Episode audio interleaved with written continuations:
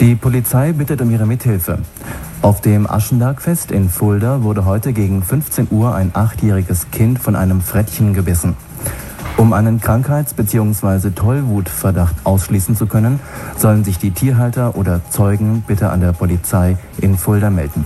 Nochmals diese Meldung. Auf dem Aschenbergfest in Fulda wurde heute gegen 15 Uhr ein achtjähriges Kind von einem Frettchen gebissen. Um einen Krankheits- bzw. Tollwutsverdacht ausschließen zu können, sollen sich die Tierhalterin oder Zeugen bitte bei der Polizei in Fulda melden.